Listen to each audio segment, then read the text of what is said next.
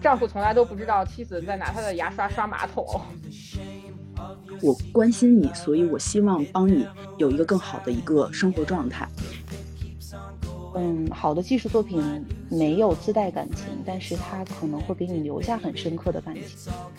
做出版能否实现一件事情，就是把大家拉到分歧的路口。那个母亲说：“说谁也不想用二十年时间去培养出一个杀人犯。”在未来的半年到一年期间，我们会在市场上看到非常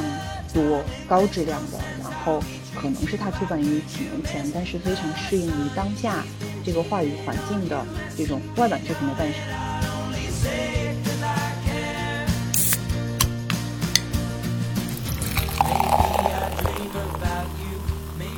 大家好，欢迎收听这一期的早日退休，我是小可乐，我是鹅老师。嗯，这期我们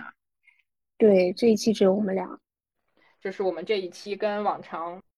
很不一样的一个点，就是我们的录制方式。这一次我们是通过隔空的状态来录制，在线上录制的，所以大家每一个人背后都会有不一样的背景音出现，可能就是希望大家可以体谅我们现在这种很特殊的状态了。就是真的，大家没有想到，我们上一次跟思思一起录的录的那一期。竟然是我们近期最后一期面对面录制的播客，真的好怀念面对面呀！但是我们这期有两位嘉宾，嗯，一位是那个之前在我们节目当中出现过的安老师。大家好，我是安老师，我又来了。嗯，对。然后其实今天我们有一个很很厉害的嘉宾，因为最近在那个豆瓣社会纪实的热榜上。发现了一本书，叫《有恨意但不离婚的妻子们》。然后这本书一听书名就感觉很窒息。然后我们就请到了这本书的出版方中信出版社春潮分社的主编杨爽。大家好，我是杨爽。呃，嗯，刚刚还在跟安老师聊，就是他已经是返场了，然后我是第第一次来，嗯，很开心跟大家一起录这个节目。春潮嘛，就是在印象里是一个很文艺的出版品牌。嗯，然后想问一下杨双老师，这个春潮这个名字的来源，还有就是之前春潮都出过哪些书，就是比较有代表性的，给大家介绍一下。呃，春潮呢是成立于二零一八年，然后它是中信出版旗下的一个文学子品牌。呃，那么我们最初呢，其实我们 用了半年的时间才定下来这个“春潮”两个名字啊，因为我们其实首先编辑部内大家都是相对年轻的一些编辑同事，当时我们已经确定下要做文学，那么我们希望给到。读者的是一些更焕发生机的这样一些文学作品，比如说我们开拓的第一条线就是青年创作者序列，我们去挖掘当下我们能够发现的一些比较不错的优秀的青年创作者，比如说辽京，然后郭佩文等等，还有张天翼、呃李唐等等一些作家，还有一些大家并没有关注到的，像蒋在呀，都是我们在那个持续关注的一些青年的作家。嗯，因为我们很希望能够看到生活在。当下的年轻人，他们去对当下问题的一些表达，然后用文学、用小说的方式进行一些回应。所以，基于所有这一切，包括编辑们、同事们自己的一些兴趣方向，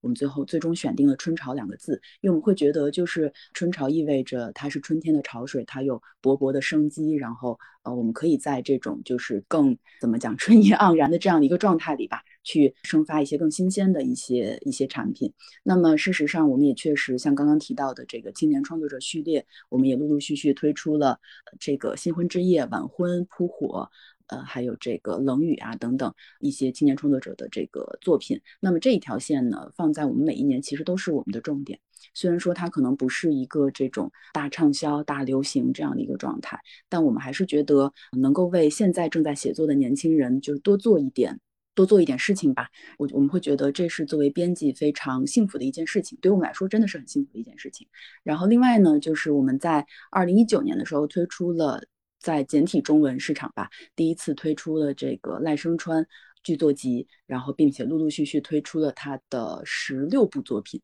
在当时也是引起了一些呃比较不错的反馈。那在当时，其实我印象很深，就是很多人会觉得说，哎呀，剧本是不是很不好读啊？或者说很难去这个跟读者进行一些交流。但事实上发现，其实现在的年轻一代的这个读者，他们是接受程度是非常的广，非常的包容，而且剧本这样的一个形式，它反而能够更触达人的这个内心。所以就是沿着这样一条线吧，我们剧作的这个系列也在持续的关注。另外呢，就是呃，我们。今今天聊到的这个纪实的这条线，其实我们纪实的这条线里面的第一部作品，应该是春潮最早期的那部作品，叫做《整个巴黎属于我》，它是一个海明威传，用这种新新闻主义的这样的写法，然后去讲了海明威在巴黎时候的这种生活。所以其实我们大概是这样的三条这个产品线。当然了，我们所有的那个策划点都像我们刚刚讲到的那样，一定要跟现在读者的实际的生活、实际的遭遇是强相关的，希望去回应大家。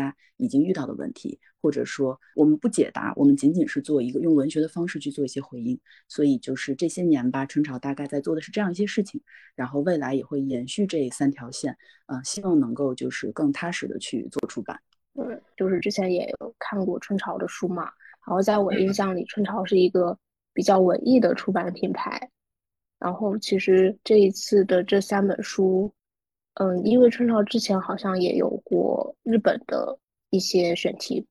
啊，对，嗯，我其实也听到，就是很多人会觉得春潮会呃偏向文艺啊等等，但我后来也想过，就是可能是因为我们一直在关注的是人情绪和情感方面的一些回应，而且用文学、小说、包括诗歌还有剧作的一些方式去回应大家这些情感，所以会有这样的一种感受吧。但事实上，就是我们作为编辑的话，我们在关注这些话题，那这些话题一定会指向一些呃我们在无论在微博呀还是在抖音啊。等等等所看到的一些社会现象和社会的一些议题，然后就慢慢的长出了这个春潮纪实这个系列。这个系列其实特别早就想做了，但是就在慢慢的挖掘这种不同的这个选题，然后对选题的选择，我们是希望通过小切口，就是不要太重，因为我们常常觉得就是。现在人们很难去通通过一本很厚重的、呃很这个复杂的这样一本书去解决它的某一个问题。那我们希望，呃，能够给大家多一个视角去想这个事情，然后我们只想这一件事情。所以现在春潮纪实已经出版了三本书都是小小小的三个小切口。真的很小这几个切口，然后那个我其实有把这几本书都就是三本书都看了一下，我觉得三本书的那个整个选题都感觉蛮吸引我的。一个是刚才小可乐说的有恨意这个，然后另一个就是那个家寒家属嘛，我觉得家寒家属就有点像我们之前看的那个，就是一开始的那个感觉，会觉得它像我们之前看那个台剧《我们与恶的距离》，但其实你看下来之后，它跟那个所要表达的东西和。侧重的方向其实是不一样的。我觉得整体看这个，作为读者来讲，看纪实和看一个一些文学类作品，同样它都是会反映一些现实中我们出现的问题，或者是这个时代出现的问题。我们大家比较喜欢看一些小人物的生活呀，或者是一些不一样视角的人的人类的一些生存状态。但是纪实会让人觉得说更窒息很多的一个原因，就是说你看小说会知道说它里面是半真半假，有真有假的感觉。但是你如果看是纪实的话，你就很明确的知道这个东西它确实是现实中存在的，然后这个故事它无论再离奇，再让你觉得不可思议、不可以接受，你现实的这个是完全超出理智和想象之外的东西，但它你仍然知道说它确实是现实，就这个会让人觉得你想一想觉得很可怕。是的，就是呃，说到那个加害人家属，当时我会做这个选题的，呃，开端也是因为那个台剧，就是我们与恶的距离。然后当时看到那个台剧之后的第一个感受就是，就是他其实在浅浅的聊，就是加害人家属的这个点。他也不敢去展开聊，但是他已经打开了，至少他打开了我个人的一个新的一个视角，就是其实这个人群是存在的，然后我们怎么去看待他们？那自问就是，如果真的面对这样的人，我会不会也先有一层这个滤镜，觉得说天呐，我要远离他们或怎样？我觉得我就是至少是很难说在一上来就给他们一个十分友好的一个态度的。所以说这部剧其实启发了一个新的视角，就是他们其实也是正常生活着的人，但是他们的生活中遭遇遭遇了一个我们谁都不愿意遭遇的这种。大的事件，那后来就是这个可能就是安老师会比较了解，就是我们经常会收到这个就是版权同事发给我们的邮件，然后有一封邮件当时特别打动我，呃，他讲了一个很小很小的故事，只有几行啊，他讲了中国人很了解的一个案例，说十年以后，这个有一位记者重新又去找到了马加爵的这个父亲，他来到他父亲还仍在住的那个村庄的这个房子前，然后就发现就是这个房子所有的这个门窗全都被钉上了，几乎是屋子里不透风的，然后门呢是只留了半扇，就是人是需要侧身才能进去。然后这个记者呢就在这个这样的一个空呃空间里去见到他父亲，然后对他父亲进行采访的过程中，他父亲说的最多的话是：不就是打牌输了吗？为什么要杀人呢？然后后来呃这个记者再去采访，发现这十年里，就是这个村庄里的人其实对他父亲也都是比较这个恶语相向的，而且可能他父亲一生也不会去理解说当时。就马加爵作为他的儿子，就是呃，到底遭遇了什么？就他心灵的创伤到底是什么？当然了，我是觉得我们不是说要为就是呃凶犯去呃洗脱或者是怎样，我觉得不要做这样的事情啊，就是恶就是恶，善就是善。对，我觉得这件事情是一定是有正义和邪恶之分，有对与错之分的，所以错了就是错了。但是他那个邮件里面给我的这个震撼是说，哎，就是有一些理解上的东西，或者说呃有一些就是我们看不见的东西，或许可以通过这本书来呈现。然后我就赶紧回复了邮件，我说那个那我想看一下这本书，然后后来就有了这个加害人家属。嗯，因为我觉得加害人家属比那个有恨意这个，当然有恨意可能现在因为他的这个社会群体大家的认知是很广的，但是加害人家属我觉得对我的冲击力其实还蛮大的。如是一开始看的时候，他那个前面第一章的那个故事里面，他说那个就是因为那个丈夫他犯了罪嘛，杀了人，然后妻子和孩子他会面临一些网暴的事情，然后最后有一段是说他那个妻子带着孩子要离开他生活的这个城市，要不仅要搬家，你还是要转学。那小朋友就是说他在凌晨两点的时候跟他母亲提。说，呃呃，凌晨两点是因为他们只能在半夜出来活动了。然后他们凌晨两点来搬完家，那个拿完家里的东西，然后那个孩子小孩就说，那我想回学校看一下。然后他们就来到那个学校的操场，然后那一段就写说，那个孩子在操场上面玩了三十分钟，然后去荡秋千、去跑步、去摸杠铃什么的。然后三十分钟结束之后，他要过来跟他母亲说，他说好了，我可以了，就是我已经跟大家都已经告别了。然后就觉得，哎呀，这一块好感人啊！就是对于小朋友来讲，他的这个伤害是还是是一种很无形，就是也是一种很无力的伤害。他这个整本书里面，我觉得对加害人家属的这个观点，其实是它是一个客观的陈述，并没有说加害人家属就是好或者是不好。那他后面有讲少年犯的一部分，那少年犯他之所以会成为少年犯，那他的成成长家庭，那作为加害人家属，你的家属本身对于他的这个影响，家庭环境对他的影响其实是存在的。就像那个我们与恶的距离里面说。那个母亲说说谁也不想用二十年的时间去培养出一个杀人犯，但是确实是有很多，不管你是有形还是无形的，刻意的还是不刻意的一些行为，会导致犯罪的这个行为的出现。所以他跟他的家庭肯定是有不可分割的关系的，但是同时他的家属也是会受到一个我们所看不到的一些伤害的。这个事情就是有一种这种善恶难辨的感觉的时候，你会觉得说，哎，确实是会会让你想不明白的时候，觉得还很有意思，然后也也会觉得很有冲击力。嗯。这个也是我特别想聊的一个事儿，因为我我我跟你的感受其实非常接近的，就是呃，就是我们不会去下什么样的结论，但是我们意识到这一点，我觉得这个也也是本来就是出版这本书想要带给大家，因为这本身也是他带给我的。嗯，就是像昨天我跟杨爽有分享一段，就是我看完之后还印象很深的一段，就是最后一个成人啊问那个小朋友说你为什么不理他嘛？那个小朋友说因为他他的爸爸是杀人犯呀，那。那他可能也就不是一个很好的孩子，那他也可能以后就是一个杀人犯呀。然后那个老师就跟那个小朋友说：“那你觉得你以后会跟你你的爸爸妈妈走一样的道路去做一样的工作吗？”那小朋友说：“那我肯定不会呀。”那个老师就会跟他说：“那你为什么认为说那个那个小孩他以后也会成长为一个杀人犯，要跟他父亲走一样的路呢？”虽然是一个很小的一一段对话，但是就是这样的一个思考的一个角度和一个方式，就会让人觉得说会有不一样的一个启发出来，觉得说我你你对这个这个事物的一个看法，其实它是有一些很小的一些视角，一你可能因为一句话就会给他有一个不一样的东西出来。嗯，就是现在从目前市场上来看。这三本当中最受关注的就是《有黑衣但不离婚的妻子们》。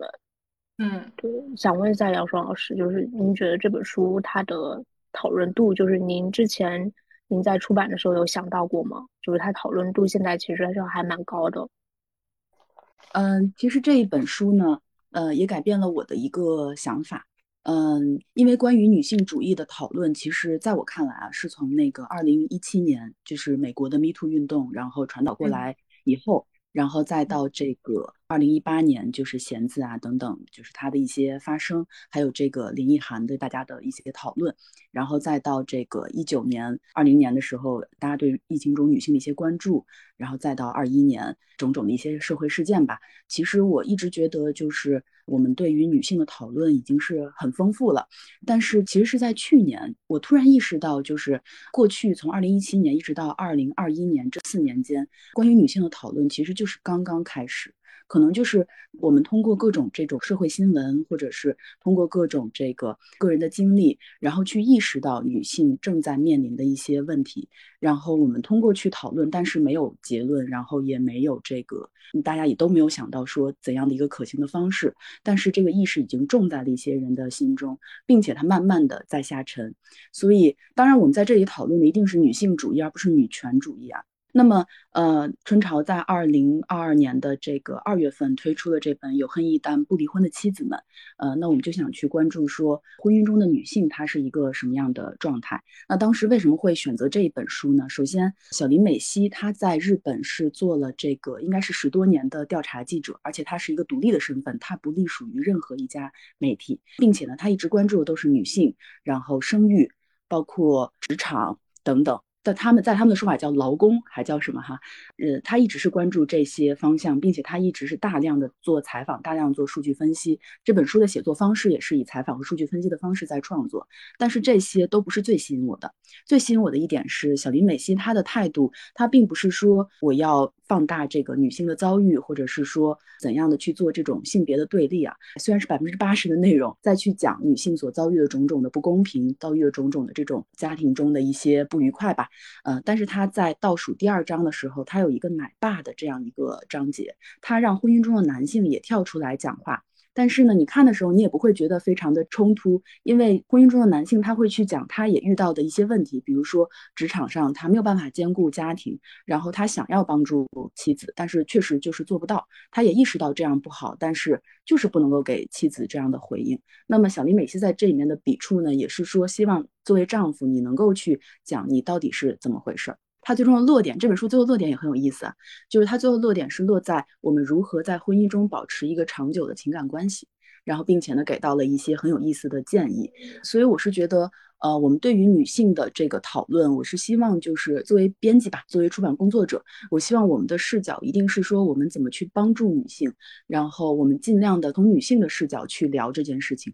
而不是说从一个我看待女性和看待男性，我希望你们怎么样？我我其实一直希望就是包括我，包括我我们自己这个编辑部的编辑们都能够有一个这种我关心你，所以我希望帮你有一个更好的一个生活状态，因为这里面呃有一个我自己的。一个这个一个朋友，他早年是在湖南的这种二线城市吧，他是做民生记者，然后他最早呢就是做那种家庭调解，就比如说你们家。可能是丢了个东西，或者是你你跟你丈夫关系不好，然后你们都调解不了，就来打电话给电视台，然后电视台呢就会派一个记者去那个调解，就是这种家庭调解类的这样的节目。其实我相信大家正常都不太看这类节目啊，但是我就跟这个朋友聊天，然后他就说，他说他在最早就是做这份工作的时候，他就会跟所有，因为有大部分都是。遭受家暴的这样的女性，她就跟所有的女性说：“你离婚啊？为什么不离婚呢？你一次被打或次次被打等等。”但是她后来发现，她是无法再说出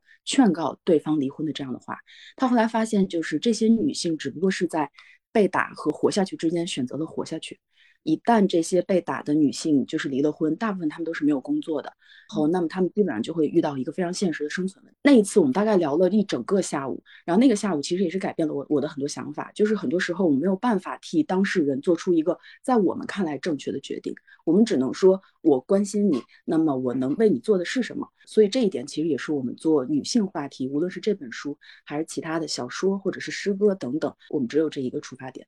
嗯。嗯，我在看这本书的这个过程中，前面的案例部分，我觉得有很多都让我觉得说，就是像序言里面写的一样，嗯，确实是我生活中真的会遇到的一些事情。里面的每一个案例，我觉得我在我的家庭生活中都是会遇到的，就是他的这些点是非常平常，是我们每个人都会经历的一些事情。然后我觉得这本书我在看的时候，他叫有恨意但不离婚的妻子。我一开始的对他的设定就是，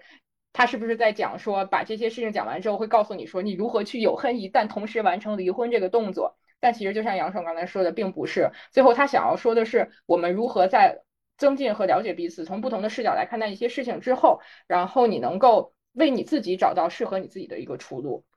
就是那有的时候离婚解决不了现在大家遇到的问题，是，确实是这样。就是你如果要是让我真的设身处地，因为某些事情，然后我要现在去想离婚这两个字的话，那后面真的是有很大的事情会出现的。虽然我们不像日本那样那样，就是当然日本现在也也是有那个双职工的家庭、双薪的家庭，然后也不是说所有的女性都是家庭妇女的一个状态、全职妈妈的一个状态。但是那如果我现在离婚的话，确实我的那个个人的这个经济条件是无法满足我和我孩子的生活的，这是一个很现实的部分。对，所以这个时候，呃，我是觉得这本书的可贵之处就在于说。我理解你现在遇到的问题，但是我也知道你可能遇到的这个遇到这个问题的真正解决办法，并不是通过离婚。那么我们有没有可能讨论说，那么在家庭生活中，男性你希望他做什么？所以其实有的时候我会觉得这本书更适合男性去读，就是他们能够更走进自己妻子真正的一些内心的想法，并且意识到像一面镜子一样，意识到也许我可以做出什么样的改变。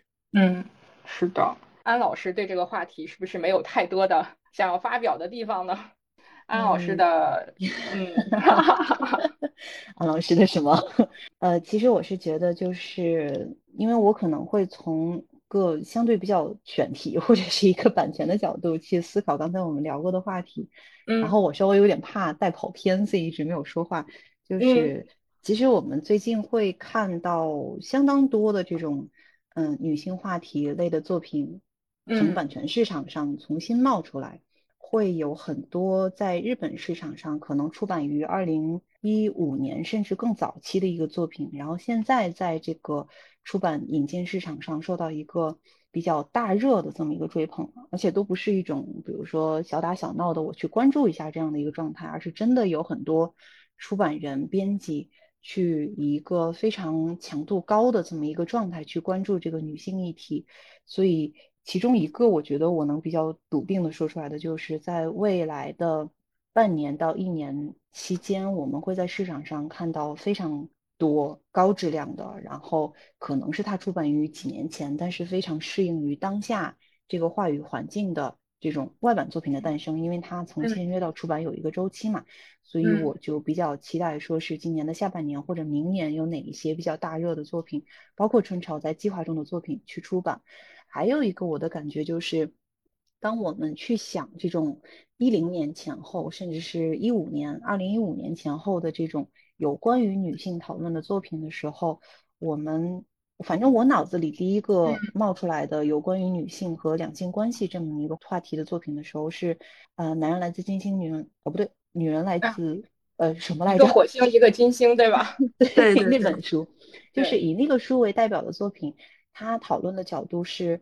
你们要和好，你们怎么能和好？然后大家都是冲着一个，哎，你们一定要好，夫妻好了才能真的好这样的一个状态去聊这个话题。但是现在有更多的这种作品也好，无论它是纪实的，还是励志的，还是回忆录性质的作品，它更多的是会去体现，就是首先是真正的认清和接受女性的这么一个立场。和他的一个心理和客观生存上的一个状态，然后再去讨论说，在这样的状态下，你可以用什么样的方法，或者是其他人是用什么样的方法再去解决这个事，也不是解决吧，就是面对这个事情这样的一个状态。我觉得这是一个非常好，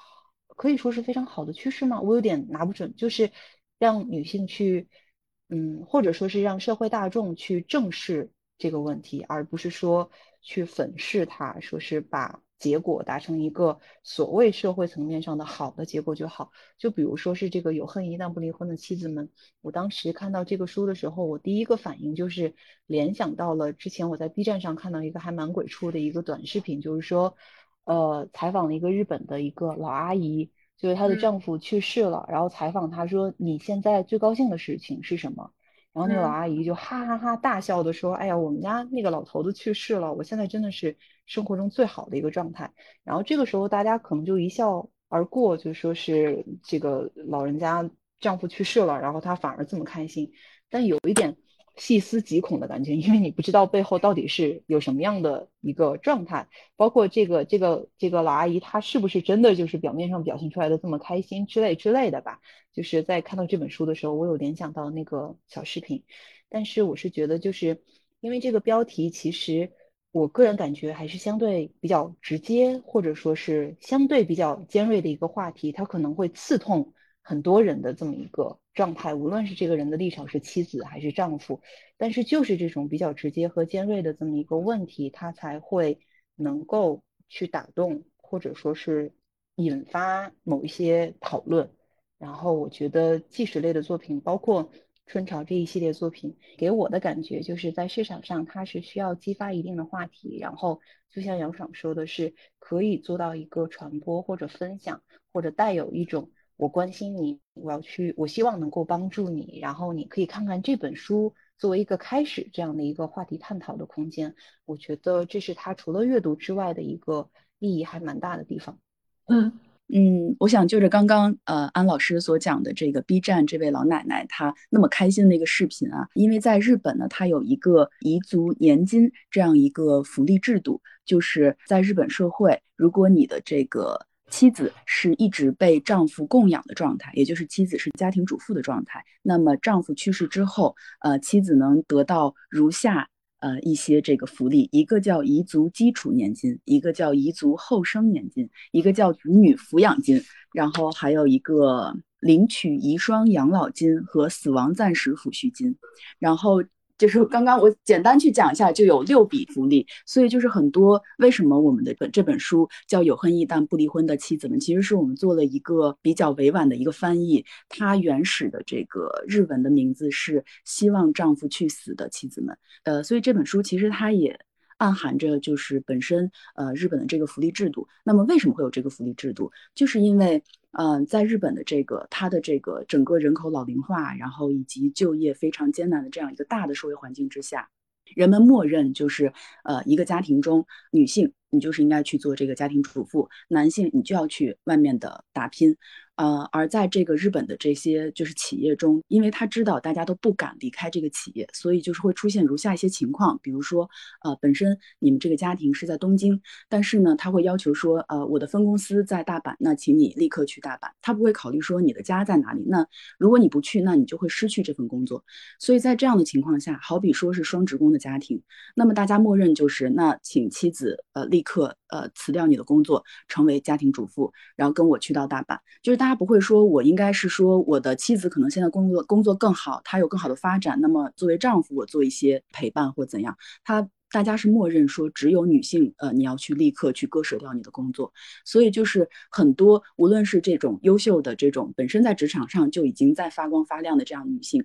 还是说本身我是做一个普通职员的这样的一个女性，都会在这个婚姻中啊，慢慢的变成了一个家庭主妇，所以基本上就处于长时间女性没有收入的状态，是被男性所所谓的供养啊，或者说作为男性的这种男性在外打拼的这样一个状态，所以在老公去世以后。妻子就可以得到一大笔钱，因为相当于是说，大家默认你是没有收入的嘛，所以现在很多人都在想，希望老公赶快去死，因为丈夫一旦就是因为意外的事情，然后离世以后，他的房贷也不需要还，然后他的所有的贷款全部清零，并且立刻由这个妻子所继承，所以就是这样的福利制度下，就是导致就是很多人都在想，希望丈夫会有这样的一些极端的想法吧，呃，所以想解释一下就是这个书名的事情，嗯。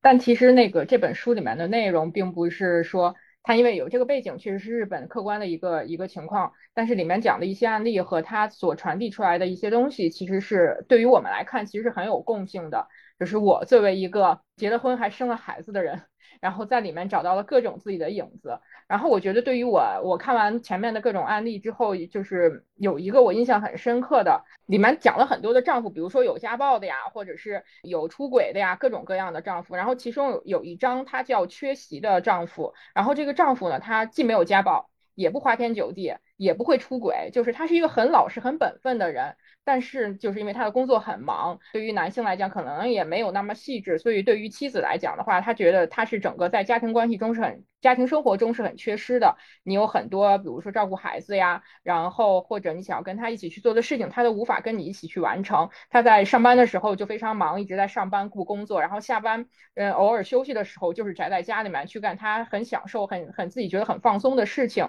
然后对于家庭生活和婚姻生活中妻子期待丈夫去做的一些事情。他都没有去做，那这样的这样的情况之下，妻子对于他其实长期积累下来也是很有恨，也也是有恨意，或者是有一些怨恨在里面的。我觉得这个是很符合当下很大一部分人的生活现状，甚至在某种程度上，我觉得都符合我的生活现状。但是你再翻到后面去看这本书后面，他有讲从丈夫角度去讲的一些采访，就是丈夫的一些感受，你会发现说你又是可以去理解他的，你能够理解说丈夫为什么会变成这样的一个状态，他为什么会变成家庭中的缺失者，会为什么会变成育儿育儿中的一个缺失者，你你又你站在他的角度上来讲，你又是可以去感受到这个他的一个不容易的，嗯，我觉得这个看完对于我的一个很大的启发就是说，不要苛求彼此。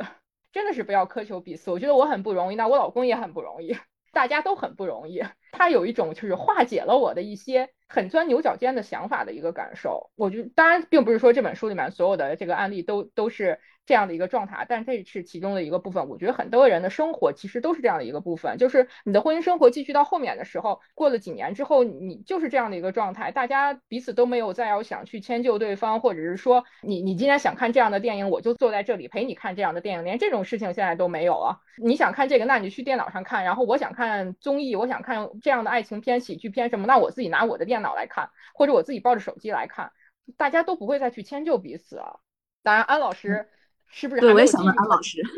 对，安老师还没有进入过这样的状态吧？对，其实我觉得婚姻当中一个比较大的转折点，应该还是生孩子这么一个话题吧。因为其实有很多我所了解到的家庭，就是夫妻两个人之间的关系一个比较大的转变，或者是立场的转变，或者对彼此态度的转变，很多都是发生在。有了孩子之后，这么样的一个状态。作为我是已经结婚几年，还没有没有自己的呃没有自己的孩子，已经结婚几年，孩子什么？太奇怪了。所以我就是结婚几年，但是我们还没有决定生孩子这样的一个状态的时候，可能还没有办法说是完全作为个人的视角去去理解或者去探讨这种有了孩子以后作为父母双方。这样的一个夫妻关系的状态，但是即便是作为独立的个体，然后你跟你的先生也好，你的妻子也好，在日常生活朝夕相处的时候，难免就是彼此有各种的打着引号的怨恨，就是有一些怨恨是短期就可以解决的，有一些怨恨可能是潜移默化的，就是他可能从抱怨变成了怨恨这样的一个状态。就是我觉得我对于这种。嗯，家庭缺失，或者是丈夫在一个家庭里面的重要性的这个直接感官，或者是我最印象深刻的一个感官是《坡道上的家》，就是那个日剧啊，那个日剧，对对对，那个那个剧情真的是让我觉得啊，生孩子这个事情还是要慎重考虑一下，真的是有没有孩子对丈夫的这个变化是非常直观性的，对，但是我觉得就是两个人之间的相处，他其实。对于我来说，有很多的逻辑嘛，我一直不太确定这个事情。就是很多事情，它是你的感情和你的逻辑是割裂的。就是有可能你可以尝试，我有这个意向尝试去理解它，那我理解了一部分，但是永远不可能说是我的。对于我来说，就是我的逻辑不可能占我的感情的上风。就是我的逻辑可以说在某一种程度上能说服我自己，但是感情是什么样的，它舒不舒服这样的一个状态，有的时候很。很难去描述，我觉得，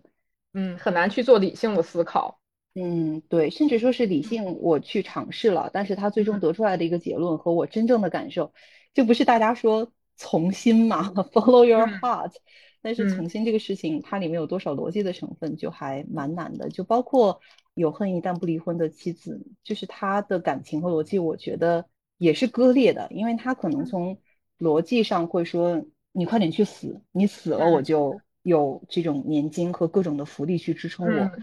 但是这是他的感情，但逻辑上他有没有说服自己说是我去尝试去体谅你，或者说是，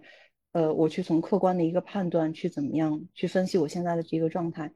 就应该还挺难的。嗯，在日常生活中，其实这样的状态它是一个反复出现的状态，就是我一直在不断的调整自己，然后调试自己，然后给自己做一些心理的按摩，然后又会有新的问题出现，然后有新的问题出现之后，你又去做一些调试，它其实是一个非常反复的一个过程。在在这个反复的过程中，可能你对丈夫的这个就是恨意，就是在螺旋式的上升。所以很多的这个书里面也讲了很多的案例，他其实恨意就是越来越深的那个那些状态的人，都是很老年的一一些夫妻，然后是嗯已经生活了很大大半辈子的一个一个状态之后，他会有的一个现象。因为我是一个就是呃未婚的一个状态啊，所以其实我听你们聊，我其实收获还是蛮大的。呃，虽然我对于这个婚姻关系一直是一个隔岸观火的一个状态，但我刚刚听鹅老师的有一段，我会很有感触，就是当你就是读到了可能后面关于这个男性视角的时候，会给予丈夫多一些理解。那我觉得是不是也应该关系中其实是两个人可能都要在同一个时间。点里面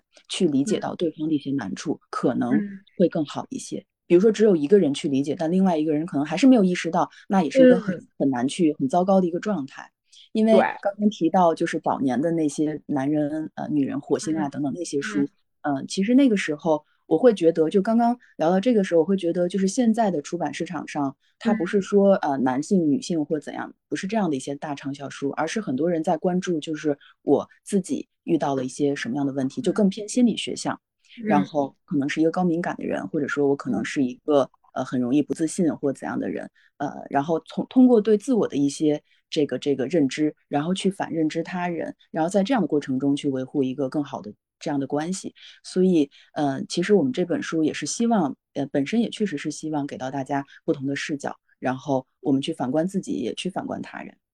嗯嗯。而且我突然想到一个问题，就是我们出的这些书，其实它的写男女关系的、写婚姻家庭关系的这些书，其实它很大的一部分受众，大部分都是女性，就是男性。有要去看这些书来来去思考和调试我和我妻子在婚姻中关系的吗？我觉得很少有人干这些这种事情吧。就是 我们当时呃还我们当时还在想，就这本书最好是妻子买回家放在客厅，然后让丈夫看到，看到 生为苦是吗？对，尤其是如果丈夫懂得日文的话，会被这本书感觉赶紧拿起来看一下到底怎么样了，担心一下自己。对，真的是要保命。嗯，但是我觉得，其实我也很好奇，刚刚罗老师说的这个话题，就是男性他到底是什么样的一个状态？他是否真的是说女性可能更感性，男性更理性？所以，他当然这个是另外一个话题了，就是两性的一个差异的问题。嗯，呃，就我们家的个例来讲，我觉得我老公是觉得没有问题。哦，确实，我们书中很多案例也是丈夫可能他意识不到。嗯。他就觉得没有问题啊，就是我们翻到后面去看丈夫视角的那几章，他的一些采访和他的那些陈述，如果不是告诉他妻子现在有这么多问题的话，丈夫是觉得没有问题的。对，我看到里面有一些调查也是，就是呃，通过这个婚呃结婚时间年限越来越久，然后男性依然觉得自己爱着妻子，然后妻子对那个老公老公的爱意是逐年下降，就是对对，而且男性会觉得说我妻子也很爱我，他们也会就比例也都很高。然后，但是女性其实早就已经就是另外一个这个比例，就是那个数据也当时也也很震惊。对啊，而且那个丈夫从来都不知道妻子在拿他的牙刷刷马桶，就是已经恨到这种程度，每天拿他的牙刷去刷马桶，他都没有任何感知了，根本不觉得有问题。所以这个其实是男女逻辑上的一个和他对这个人类相处，我觉得都不是男女相处，甚至他跟他可能跟他的男性朋友相处也是这样的。就是他不会去思考那么多，就是你对方的感受，或者我有没我们有没我有没有满足你的需求，他不会去思考这些的。他觉得一切都很顺滑。我觉得这个是男女相，就是男女关系中很大的一个一个，我觉得现在没有什么可以调试方法的一个问题。而且这个就是男性天生他就是这样了。所以我我就是参自从我参悟到这一点之后，我就觉得既然没有什么太大的事情的时候，就不要苛求彼此了。我现在已经佛了。我是不是太佛了呀？呃，听上去好像已经很自洽了。我发现，就是鹅老师就这几期下来，我觉得你读书 就是带给自己一种救赎。对我每天不断的通过每一个书的主题，把自己从某一个坑中捞出来。哦，好像是我一直的阅读都是这样的，不管是虚构的还是非虚构的，大家都有这样的一种感觉，自己给自己做那个心灵马杀鸡。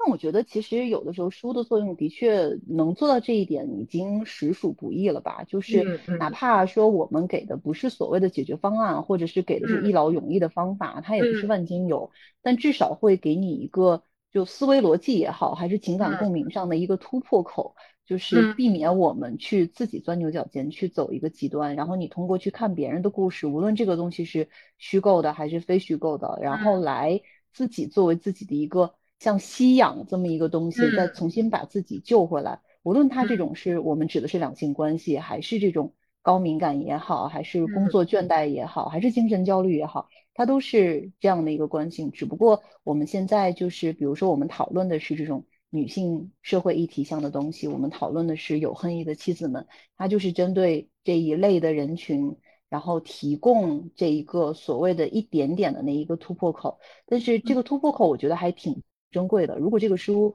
能够触达到一些人的内心，给他一点突破口的话，我觉得作为编辑也好，或者作为出版社也好，那满足感应该还挺大的。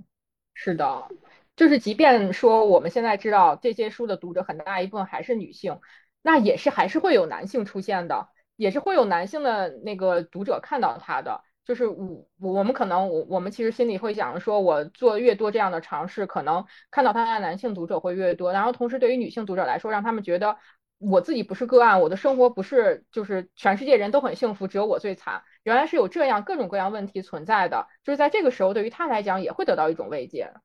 嗯对，或者说，哪怕我们书中的案例能够成为呃某一对夫妻之间他们闲谈的一个小小的一个故事，我觉得它都是对非常非常就在对于编辑来说，我们会觉得非常的安慰，就是他可能会打开一个论点，然后大家都把自己的视角放进去，嗯，所以我刚刚也我我也很认同刚刚安老师说，就是嗯，就是有的时候就是我们可能就是在阅读中找到了另外一个切入口，然后这个切入口可能就是对于当事人他就可以透口气了。就他不用再呃憋闷在自己的一个状态里，他也许可以走到别人的这个视角里面去看，说哦，也许我我可以做这样一些自我的消解。当然了，我觉得在婚姻关系中，我认为一定是作为一个隔岸观火的人，我认为一定是双方一起做一些改变。嗯，单方面的努力，至少在我这本书里呈现出来的是很难很难的。嗯，是这样的。我其实有点想问，就是这三本书其实。其实它是三个不同的视角嘛，一个是有黑衣但不离婚的妻子们，其实它是一个女性议题的一本书。然后如果一年后我不在世上，是死亡教育这样的。然后加害人家属就是有点一个另一个视角去看加害人的一个故事。我想问的就是这个三本书它是怎么拿，就是是同一个时间看到的选题吗？因为它是春潮纪实系列嘛。然后他还还是说是不同的时间看到的，然后有意把它做成一个系列这样的。呃，这三本书，呃，因为就是正常编辑做选题的时候，他就是陆陆续续会收到不同的这个这个选题的这个邮件。呃，这个等一下可以请安老师也给我们介绍一下。嗯。然后我们呢，其实是在陆陆续续收到邮件中有意识的去选择，就是如果我们要去做一条计时线，为大家介绍这个现代社会的现实的话，那么我们肯定是要先判断，呃，在这条产品线里面，我们要跟谁去对标，然后对方已经做了什么，然后对方可能还没有做什么，所以通过所有的判断之后，我们陆陆续续大概在啊印象中应该是一年的时间吧，然后选慢慢的选中了这样三本书。然后新的这个作品也在呃慢慢的选择中，所以说大概是这样的一个节奏。嗯，刚才杨爽也提到，就是很多的选题，呃，尤其是外版选题，就是我们的选题来源可能取决于版权部推送的哪些资料，或者是编辑自己在去网络中搜索的时候有没有相中哪一些书。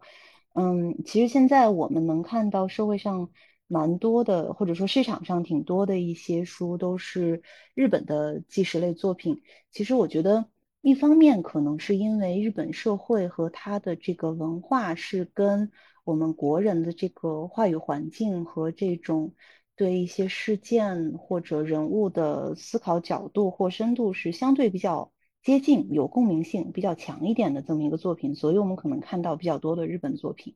但与此同时，其实我们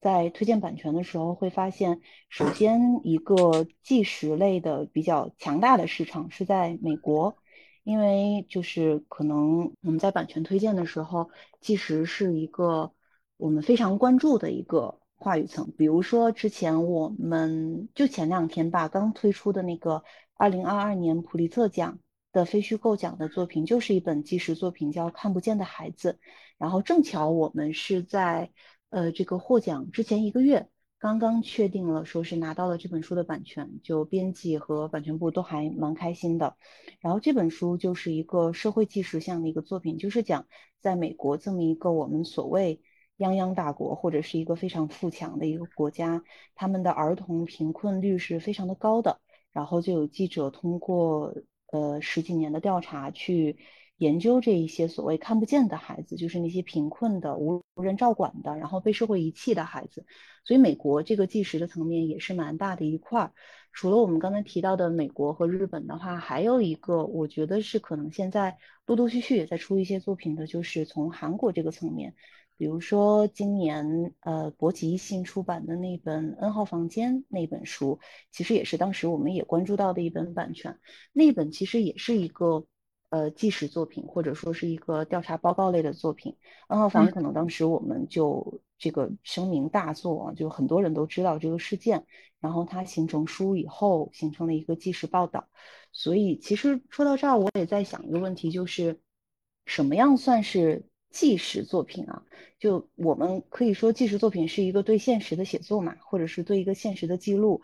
但是。如果是对现实记录的话，纪实跟传记又有什么不一样？或者说是无论是自传还是他传？因为刚才其实从杨爽的那个分享里面，我也有感觉到，就是包括鹅老师也说到，就是虽然这些纪实作品的作者们，他们有可能是记者，有可能是律师，还有可能是一部分当事人，他们去陈述的是这个客观的事件，但他们很有可能是一种去。根据一种比较专业或者是大信息量的这种汇总的方式去记录他们，或者是一种长期的调查，但是他在作品本身里面是没有涉及到太多的感情的，或者他没有去给一个非常明确的正误的判断，而是把这种现实呈现给大家，然后让读者去做一种反思也好，读者自己去判断也好，我觉得这个可能是纪实的一个魅力，就是。一个好的纪实作品，我自己的感觉是，它没有太多的个人感情在，但是它会有很多的阅读感情留给读者或者是这个阅读对象，让你去自己去反刍它，而不是这个作品要通过讲述某一些事件让你去感动或者去愤怒。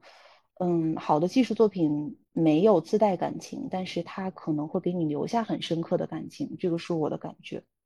那我想接着安老师这个。就是往下讲啊，就是纪实本身的这一个题材，就是它可能最近最近一段时间，就近几年吧，确实突然间很火了起来。以前其实叫什么报告文学或者是纪实文学，其实更早就是报告文学。它有带“文学”两个字的时候，其实你在这个阅读它之前的心理认同上来讲，你给自己的预期上来讲，就觉得说，哦，它还是有一定创作的部分在里面的。但是我们现在看到的这个纪实，嗯，它的这个整体的这个呈现形式，你阅读完之后，其实跟我们之前讲的报告文学，它是有很大的差异的。就是一个很大的感觉，就是他就是在陈述现实，他在把那个所有的事实陈列下来。其实里面甚至于没有说文学两个字，其实没有很好的体现，就是他并没有任何的太多的这个，比如文学形式上的修饰啊，写作方法上的修饰啊，用词上面的遣词造句上的一些改变，其实都没有。它是一个很质朴的一个记录的一个状态，很客观的一个状态。甚至于我阅读完之后，我有时候会有一个不一样的体会，就是。我我想说，我我我读完这个这些东西之后，我总想找一个结论，就是你讲你讲这个东西之后，那我应该怎么怎么去做，或者是他对我现实的一些这些东西，其实提示啊，总结性的东西，甚至于说情感上那些东西，有的时候是很微妙很难找着的，它需要留给你去思考的空间会变得特别特别大。然后你如果阅读一个文学作品，那一个文学作品它是一个故事，故事总是有结尾，结尾都是有好或者是坏。然后它对你的这个情感上面的冲击是有一个稍微定性和指导方向的，但是纪实它没有。我觉得这个是这个这这一类作品，我最近在阅读的时候发现一个很有趣的，其实是很有趣的地方，它给你提供了很多的案例，很广阔的一个视角之后，嗯，剩下的东西要你自己去思考。其实其实我还挺想听听，就是比如说。啊，如果杨爽在收到一些所谓的版权资料或者是一些先期的信息的时候，是什么样的东西打动你，或者说触动你去做一个判断，说，哎，这个我可以看看，或者是这个我觉得有一定的信息量或者出版价值，你是靠什么去做判断的呢？呃，这个其实可能跟跟每个编辑都就是不太一样，嗯，因为每个人有每个人的方法嘛，比如说有的这种。呃，比较偏这个学术型，然后可能研究型的这样的一些编辑，嗯，他可能会从这个呃他的这个学科里面抽出来，这个是吻合的，或者是我依照我的学科知识，然后去找更专业的东西。比如说这种历史类的编辑，我觉得这其实我是我是非常非常敬佩他们，因为他们自己有自己自己的一条这个链条在。然后对于我们呢，因为呃我们做文学或或者说做一些生活类的书，呃或者说做这种。非虚构的书要回应的是大众的情绪，以及现在就是中国读者正在面对的问题。比如说春潮所面对的应该是十八到三十五岁之间的这样的呃都市的人群。那么我就需要先去了解他们的需求，他们现在在互联网上在讨论什么，然后他们的困惑是什么。呃，我可能不会去主要看一些这个呃 KOL，不只看 KOL 的一些发言，也需要看真正的生活着的人他们在关心什么。所以会看很多的留言，然后会看同一个话题之下那些最平凡的人，就是最普通的这些呃受众们在讲什么。然后我每天抓取到这些信息之后，然后再回到我的工作邮件里。呃，可能就是这个点，可能很难去描述它。呃，就是比如说像刚刚讲到加害人的那封邮件，就是他呃，在那段时间，我印象中应该是呃宋小女事件也在网络上做了一些讨论，所以在那个时候会很很能够触动我，就是我们对于这种加害人，然后对于这种这个。受到过一些就是有色眼镜去看待的这个人群，我们对他的一些关心，所以就是他会很像是有时候很多人都讲说编辑不要带有个人的色彩去挑选选题或者做书，但是他难免会带有一些个人的这个东西进去，呃，只不过我们看能不能把把个人的东西和现实我们遇到的问题相结合，所以不知道这么回答会不会有点显得不清楚，但的确是这样的一个工作过程。嗯，我觉得。应该是这个样子，我想象的过程也是这个样子，就是很有可能是我们在推荐的时候有哪一句话或者是哪一个小故事去触动了编辑，从而形成了最终一系列的出版流程。而且我觉得很多我们外在接收到的信息都是跟自己已有的信息去重合了之后去做一个判断，所以它不可能脱离个人的一个经验。就比如说，我们在推荐的时候，有的时候会列举说这本书跟哪本书像，很有可能编辑在看到一本书的这个选题信息的时候，他的第一个感受有可能是说，哎，这个跟我之前非常喜欢的哪本书是还蛮像的，所以我觉得我对他有一个初步的判断。就就是我们有的时候在看到一些日本纪实题材的作品的时候，比如说我有的时候会想说，哎，这个可能跟我读到的第一本。纪实报告类文学就是《无缘社会》那一本嘛，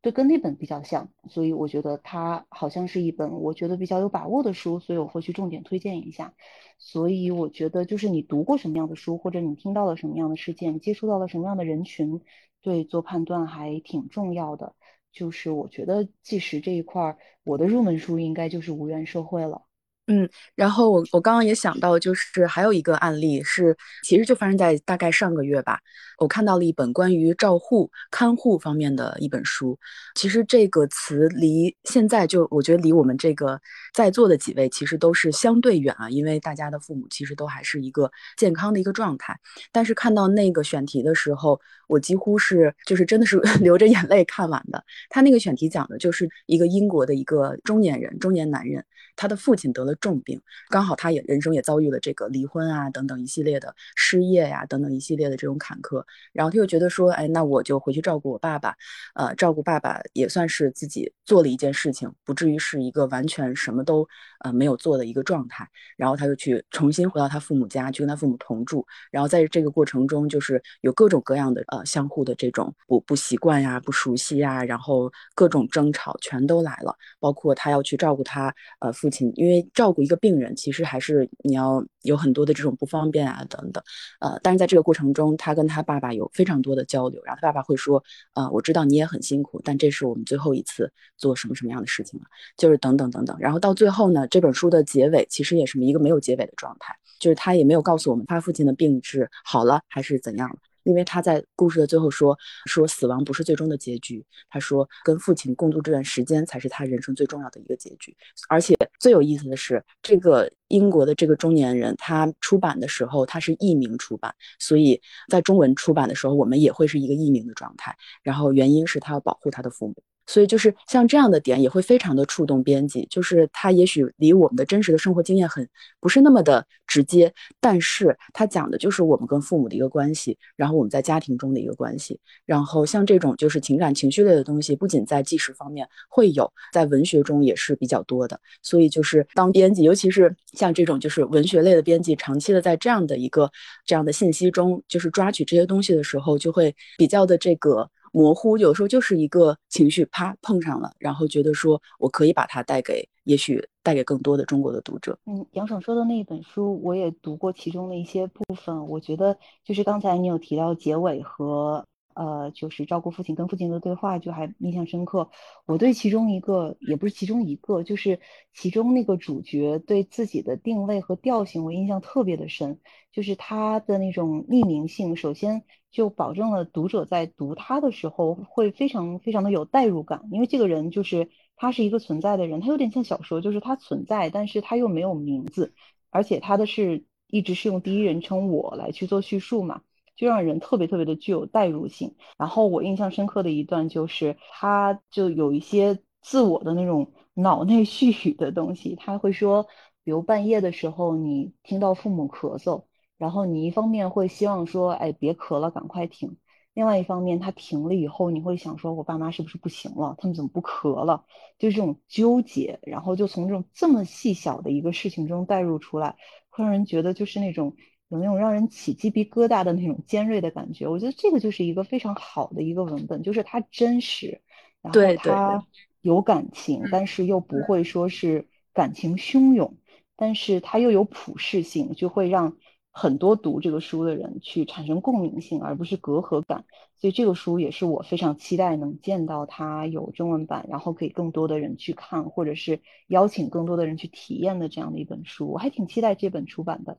我觉得这个就是你们刚才说的这一点，其实就是纪实作品的一个魅力了。就是我们看文学作品的时候，虚构的东西它是靠个人的这个虚构和想象来产生的。那纪实的部分其实就是生活中确实真真实实发生的。然后这些发生的事情，很多的一些细小的细节和体会，是我们想象和虚构中无法能够体现出来，或者是能够构思出来的部分。就是它会比我们虚构的东西看起来更让人觉得有触动感。嗯，就是这个计时系列之后还会继续的往下延续吗？对，肯定是要继续延续的。然后要去选择，因为还是要按照已有的这个标准，然后去选择一些呃产品。呃，因刚刚这个安老师也提到，就是呃。咱们很多的版权可能呃都是在日本啊、韩国呀，呃，为什么就是我们我们也会更关注这两个国家的版权？嗯，就是因为就是东呃作为这个亚洲的这个国家，其实相互之间的相似性是相对强的。嗯，然后为什么我们现在会引入很多就是？呃，可能在五六年前的作品，因为可能呃，日本和韩国五六年前的一些情况跟我们当下也是比较相似的，所以还在做持续的关注，并且呢，纪实是呃编辑部内我们自己也都会非常感兴趣的一个方向，所以一定会做下去。嗯，呃，春潮还有一个，其实也很想分享给大家的是我们的这个 slogan 叫做“回到分歧的路口”。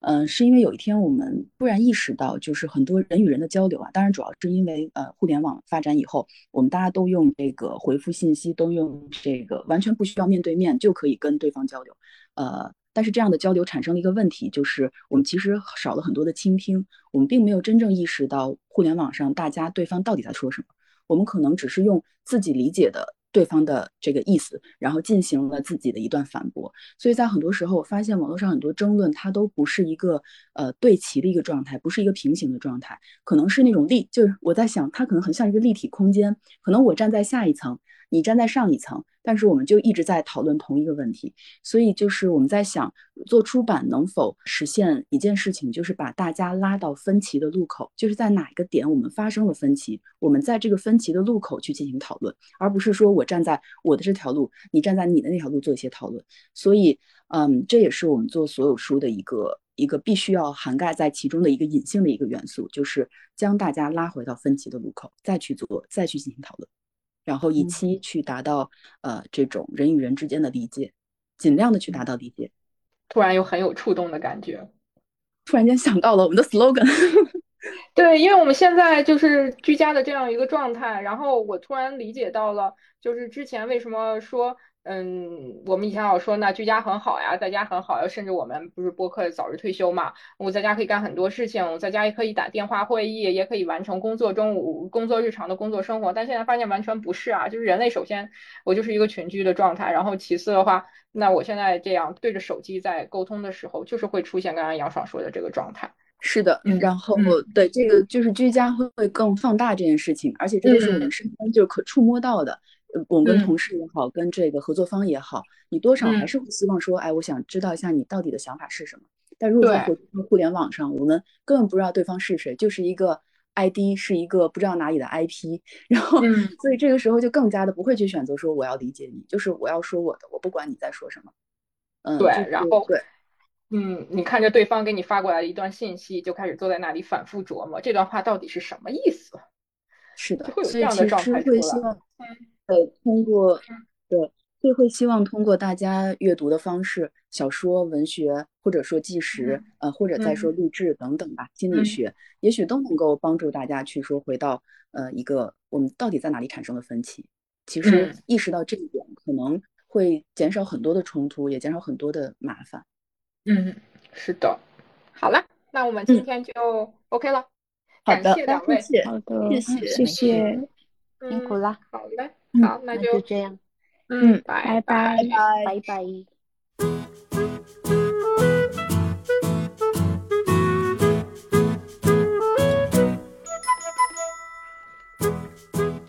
是不是要问一下杨川老师后面有没有什么出版计划？没有，没有出版计划。不是出版计划，感觉在开会。通过今天的录制，我发现这样的状态让我觉得，我都不知道该不该接话。这是我今天最大的一个体会，就是我都不知道我该不该接话。真的看不到人，这样的沟通真的好难呀。所以说，就是所谓的大家都尬住，尬住很多次。对对，就是大家要不就是同时说话，要不就是尬住，然后你都不知道我说完这句话之后你是什么样的反应，你是什么样的表情，我完全看不到。就是这个，这真的，这间有种开电话会议的感觉，就是 五个头像。对呀，对，刚刚小小可乐问我，呃，有什么出版计划？我瞬间想打开我的 Excel 表格，会不会？而且我这两天都是那个不停的以这样的方式在开电话会议，然后我这个耳朵现在我都不行了，我马上就要耳鸣了，每天架着这个耳机。我如果不架着耳机呢，就是大家就会听到我儿子说话的声音，就是也很惨。我的天呐，真希望这段日子赶紧过去。是的，是的。嗯。哇，我这两天在看纳多的那一本，我突然想，哎，我们要不你刚你刚才说的那个，哦，任何人跟我说我在看《荒墟归人》，我都有一种我跟他加入了同一个部落的感觉。你在看？他已经看完了啊！我是我是那个当时应该是什么流程？我忘了是是立项流程还是啊？这个我们私下说的这个。对，我看的是那个 Word。哦，哎呀，当时我就觉得啊，太爽了！那个书真的太爽了，就看得我看得我就像我跟我跟那个鹅老师说过，就像嗑药一样。是他，尤其他到后面，就是前面我觉得还要再稍微的熬一下，因为他前面是一直在丢悬念，但是到后面真的是咣咣咣的大炸弹，然后到后面联系到比特币的时候，我都惊了 啊！你不要剧透，我还没看到，还有比特币哦，这个不算是剧透，这个到后面你还是会很惊讶哦。你写在了简介里是吗？因为我是看了这本书，我这本书是我看的纳多的第一本书，然后我看了这个书以后，我就对纳多产生了极大的兴趣。但是我在翻前面的书的时候，嗯，哎呀，罗老师，我真是觉得前面的书比不上这一本，而且特别神奇的就是这一本和那个就是之前就是这去年还是今年出的那一本，我忘了，就是米米米米粒，哎呦，我都忘了那个米名字了。莲米米米米。米啊，对对对，对米哎我都忘了，反正就是那本书，两本书明明是差不多同一个时期的，呃，就就大面上来讲同一个时期的作品，但是这两个书的区别太大了。就是你看了荒须归人，再看之前那本书，再回过头去看纳多早期的作品，真的不像一个人写的一样。就是早期的那个作品就特别的卫斯理套路的那种，是的，然后这一本书主要就是一下有突破。对他主要因为他一三年父亲去世，对他有非常大的这种影响。然后嗯呃，二零一三年以后，他的写作就全面转型了。嗯，然后他写作，对他写作《人间我来过》这个系列叫罪案系列，然后写作呃《荒墟归人》这个系列叫手记系列。手记系列就都是一个叫纳多的记者，然后他在说我我最近又看到了一个什么样的新闻？荒墟归人的新闻不就是那个三峡大坝水淹开线嘛？嗯然后，然后那个他在呃罪案系列，他特别讲求文字的精准，所以罪案系列的这个文字都会非常的这个呃尽量的减省，就不要有太多的这种语言。然后在他的这个呃手记系列，就是荒墟归人这个系列，你会发现它很厚，它整个比人间厚了一百页，然后它就是大量的语言，就是呃要营造出一种这个就是一个真事儿。然后，呃，纳多这个记者，他就是呃在所思所想，他一会儿觉得这个人，嗯，脑子有问题，一会儿又觉得那个人真的很厉害，等等，反正就是它里面会有很多这个纳多自己，纳多这个记者自己的一些想法，所以就它是两种完全两种不同的写作风格。就是其实我们觉得，就是呃一个作作者最宝贵的就是他在不断的变化。然后，并嗯且他也有一个明确的自己的路线，就是你能看得清楚的路线。就这种作者是非常宝贵的，因为这意味着他的创作力是旺盛的，就是他不是一个混乱的状态。他还是在一个上升，对他是在一个上升期的。是的，是的，而且这个人上升了二十年，也是不容易。哎，这本书就特别像那个我我我看它的过程中，我当时看刚看到一百一百五十页左右吧，然后我觉得前面这个特别像那个丹布朗，丹布朗的那个。就是吧，是吧？达芬奇密码是的，达芬奇密码是的，是的，是的，对，嗯嗯嗯，就有点那个感觉，是的，就是各种各种各种宗教呀元各种现实元素在穿穿插在里面，然后很多神秘的东西，很好玩。所以导致它的影视版权卖不出去，因为它因为那个影视公司都说太贵了，就是出来，我感觉搭景，对，而且这个这这拍成影视有很多禁忌审核不过的。对啊，是就是那那都它。嗯，纳多他上一部就是就是荒须归人的前作是二零一三年出版的那本，呃，那个那个喂食者协会，然后喂食者协会在去年十一月就、嗯、呃对拍出来，但是很呃口碑很差啊。然后那本书里面其实不是不是因为纳多写的不好，是改的太差了。因为纳多在喂食者协会里面，他的设定是说有国际组织要通过各种各样的蝴蝶效应导致中国放弃钓鱼岛，就是他脑洞真的太大啊。然后纳多这个记者。对纳多这个记者，他就是要阻止这件事情，但是他不是说在一开始就知道他要让中国放弃钓鱼岛，他是陆陆续续发现各种各样的事情，最后突然发现国外的这个 秘密的这个这个这个这个这个计划是这样子，所以就但是拍出来就很很那个什么了，拍起来不过是希望什么整个一个城市暴乱而已，就是变成了这样，就是需要立场正确。对对对，但其实一个人守卫就是中国领土也是挺还挺正确的，可能不好拍吧。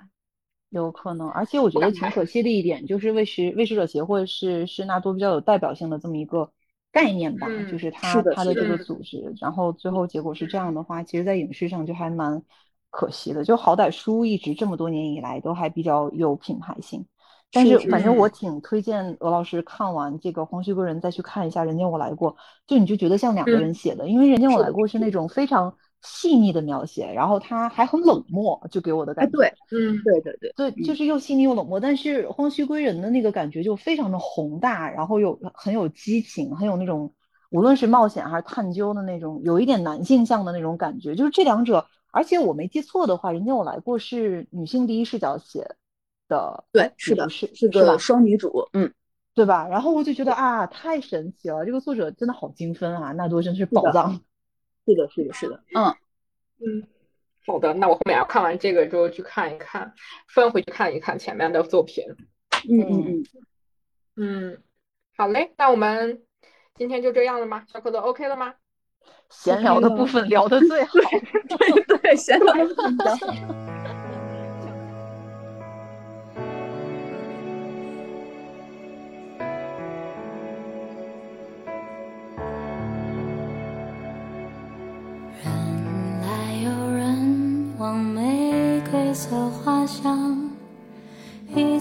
都成为过往。